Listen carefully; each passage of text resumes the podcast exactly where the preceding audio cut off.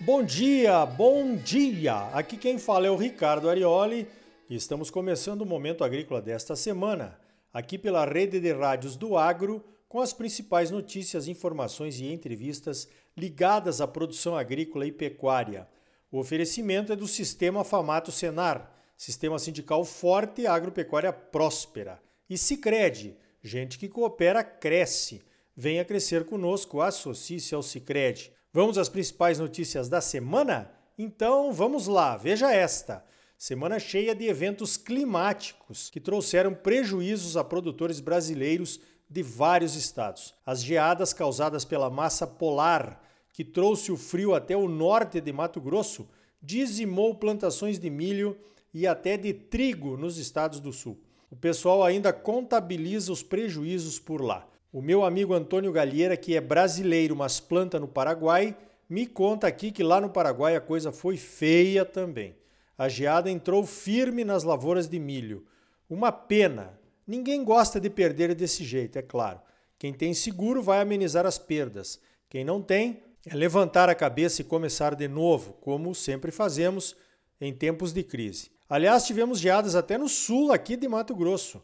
Ali em Jaciara, para os lados de quem vai a Campo Verde, que é uma área de maior altitude, tivemos geada no algodão, fato inédito na história recente do estado e da cultura. A safra de milho do Brasil, que já estava comprometida pelo plantio tardio no centro-oeste e pela seca no sul, vai aumentar a sua quebra de produção com essas geadas. Com isso, os preços voltam a subir no mercado interno. Mas antes de sair vendendo, os produtores precisam estimar o quanto ainda tem de milho para vender depois dessas quebras todas. Enquanto isso, as tradings que já se haviam preocupado com quebras de contrato na soja, aquela vez por conta do aumento dos preços, voltam a se preocupar agora com os contratos do milho. Os contratos da soja foram cumpridos de maneira geral. A inadimplência foi considerada baixa, dentro do esperado mas por conta da preocupação de quebra de contratos, a Abiov montou um esquema de monitoramento de contratos não cumpridos em parceria com o Serasa, conforme foi anunciado nessa semana. A ideia das tradings via Abiov seria evitar que uma trading compre o produto que não foi entregue para outra. É um assunto bem sensível, né? Envolve o sigilo de contratos, a Lei Geral de Proteção de Dados, e outros aspectos de natureza ética e de quebra de confiança. Certamente esse sistema de monitoramento vai continuar. Vamos ver como agem as tradings com produtores de boa fé que cumpririam os contratos caso tivessem colhido uma safra normal. O que não pode acontecer é mais uma lista suja no mercado, né? Nós já temos listas sujas demais. Na CNA, nós abrimos uma discussão para trazer mais transparência aos contratos e mais confiança a todas as partes. E não será somente para cumprimento ou não de contrato. Tem que incluir também a questão do equilíbrio das cláusulas, multas e situações de inadimplência para ambos os lados. Um assunto bem atual, mas que deve ter a boa vontade e a boa fé entre as partes para ser resolvido. Enquanto por aqui o frio causa perdas e danos, lá no hemisfério norte é o calor que está causando. Nos Estados Unidos, a seca continua e as altas temperaturas já causam muita preocupação em algumas regiões de soja e de milho recém-plantados. Até agosto viveremos o tal do mercado climático nos Estados Unidos. Os reflexos podem ser sentidos nas cotações de soja e milho na bolsa de Chicago.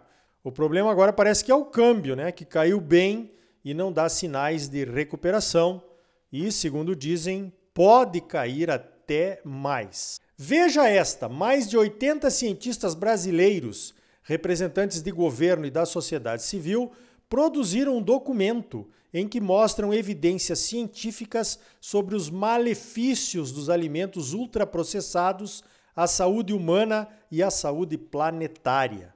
O estudo vai ser apresentado na Cúpula de Sistemas Alimentares, organizada pela ONU, a Organização das Nações Unidas. A cúpula vai acontecer em setembro agora de 2021. Será mesmo? Olha, tem que tomar cuidado com esses documentos, pois muitas vezes eles trazem um componente político ideológico inaceitável. O Brasil vai participar da cúpula e o Instituto Pensar Agro, através da Comissão de Assuntos Internacionais, onde eu represento a FAMATO, está preparando informações dos diversos elos da cadeia produtiva para evitar justamente esse tipo de abordagem ideológica.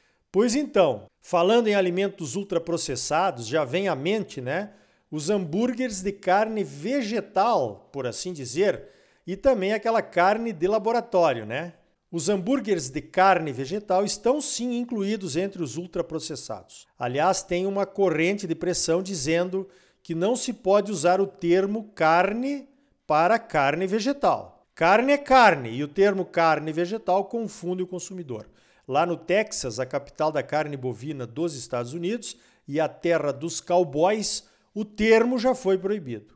Segundo o professor Carlos Monteiro, da USP, o hambúrguer vegetal não é a solução para salvar o planeta e muito menos para diminuir o consumo de carnes. Sobre a carne de laboratório, lá em Israel, nessa semana, uma empresa chamada Future Meat Technology inaugurou a primeira fábrica de carne cultivada do mundo.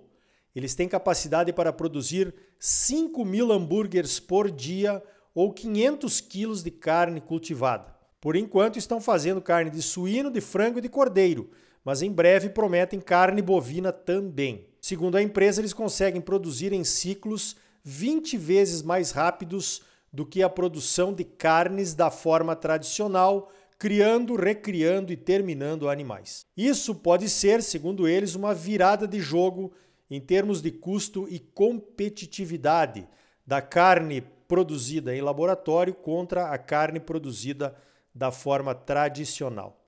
e agora, hein? Será que a produção de animais, como nós conhecemos em fazendas, será substituída em breve?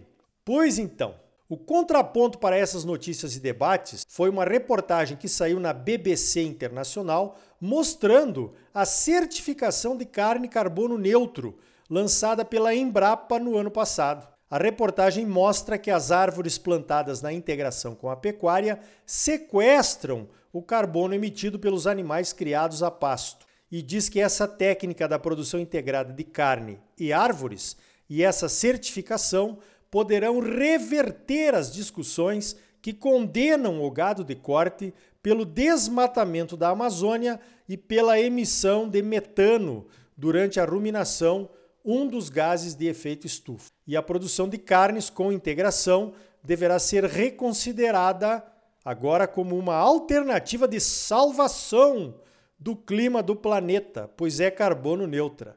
Que golaço, hein, Embrapa? Que golaço! Meus parabéns a todos os envolvidos. E já vem aí a soja e a carne de baixo carbono, by Embrapa também, para balançar com conceitos arcaicos de produção sustentável. Estamos ou não estamos um passo à frente nessas questões de sustentabilidade, hein? Na próxima semana, mais exatamente no dia 6, terça-feira, vai acontecer uma reunião virtual com diplomatas de diversos países, adidos agrícolas ou diplomatas ligados ao agro, promovida pela CNA, a nossa Confederação de Agricultura e Pecuária do Brasil. A ideia de reunir informalmente esse grupo de diplomatas é que eles tenham uma fonte confiável para buscar informações verdadeiras sobre a agropecuária brasileira sempre que precisarem. Esse grupo se chama DAP, Diplomatas do Agro no Brasil, e tem 50 diplomatas cadastrados. Uns 30 já confirmaram presença. O Bruno Luque vai falar do agro em linhas gerais e eu vou falar da sustentabilidade da agricultura. E o Caio Penido, que é o presidente do grupo de trabalho da pecuária sustentável, vai falar da pecuária de corte.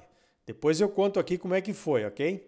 No dia seguinte, dia 7, quarta-feira, eu vou participar de um outro debate de um grupo de discussão europeu chamado ECIPE, traduzindo Centro Europeu para a Economia Política Internacional, que está propondo um debate chamado Combatendo o Desmatamento. Qual o papel da política de comércio? Será que essas barreiras comerciais, tipo a moratória da soja, estão sendo eficientes para combater o desmatamento? É claro que não!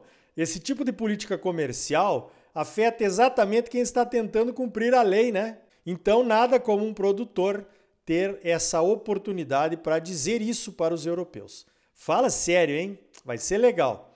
Mas então, como fazer? Bom, desmatamento ilegal é caso de polícia. Não será eliminado com restrições de mercado, mas pode ser amenizado com certificações, tipo a carne carbono neutra e a soja e a carne de baixo carbono, e programas de melhoria contínua, tipo o programa Soja Plus, que eu acho que deveria se transformar em Agro Plus para envolver as propriedades e não somente as culturas. Então tá aí. No próximo bloco, vamos conversar com o campeão nacional de máxima produtividade de soja do SESB, o Comitê Estratégico Soja Brasil. É o produtor Carl Mila, do Grupo Mila, cuja fazenda fica na região de Pinhão, lá no Paraná. Ele colheu incríveis 129,16 sacas de soja por hectare e vai contar para nós como conseguiu isso, hein? É logo depois dos comerciais. E ainda hoje, o cultivo do trigo no cerrado pode ser a nova revolução das terras do centro-oeste e do norte do Brasil. E também a pesquisa do IMEA sobre conectividade e adoção de tecnologias do agro 4.0 pelos produtores de Mato Grosso durante a pandemia. E aí? Tá bom ou não tá? Fala sério, é claro que tá bom, você só merece o melhor. Então não saia daí. Voltamos em seguida com mais momento agrícola para você, no oferecimento do Sistema Famato Senar, Sistema Sindical Forte e Agropecuária Próspera e gente que coopera cresce. Venha crescer conosco. Associe-se ao Sicredi. Voltamos já.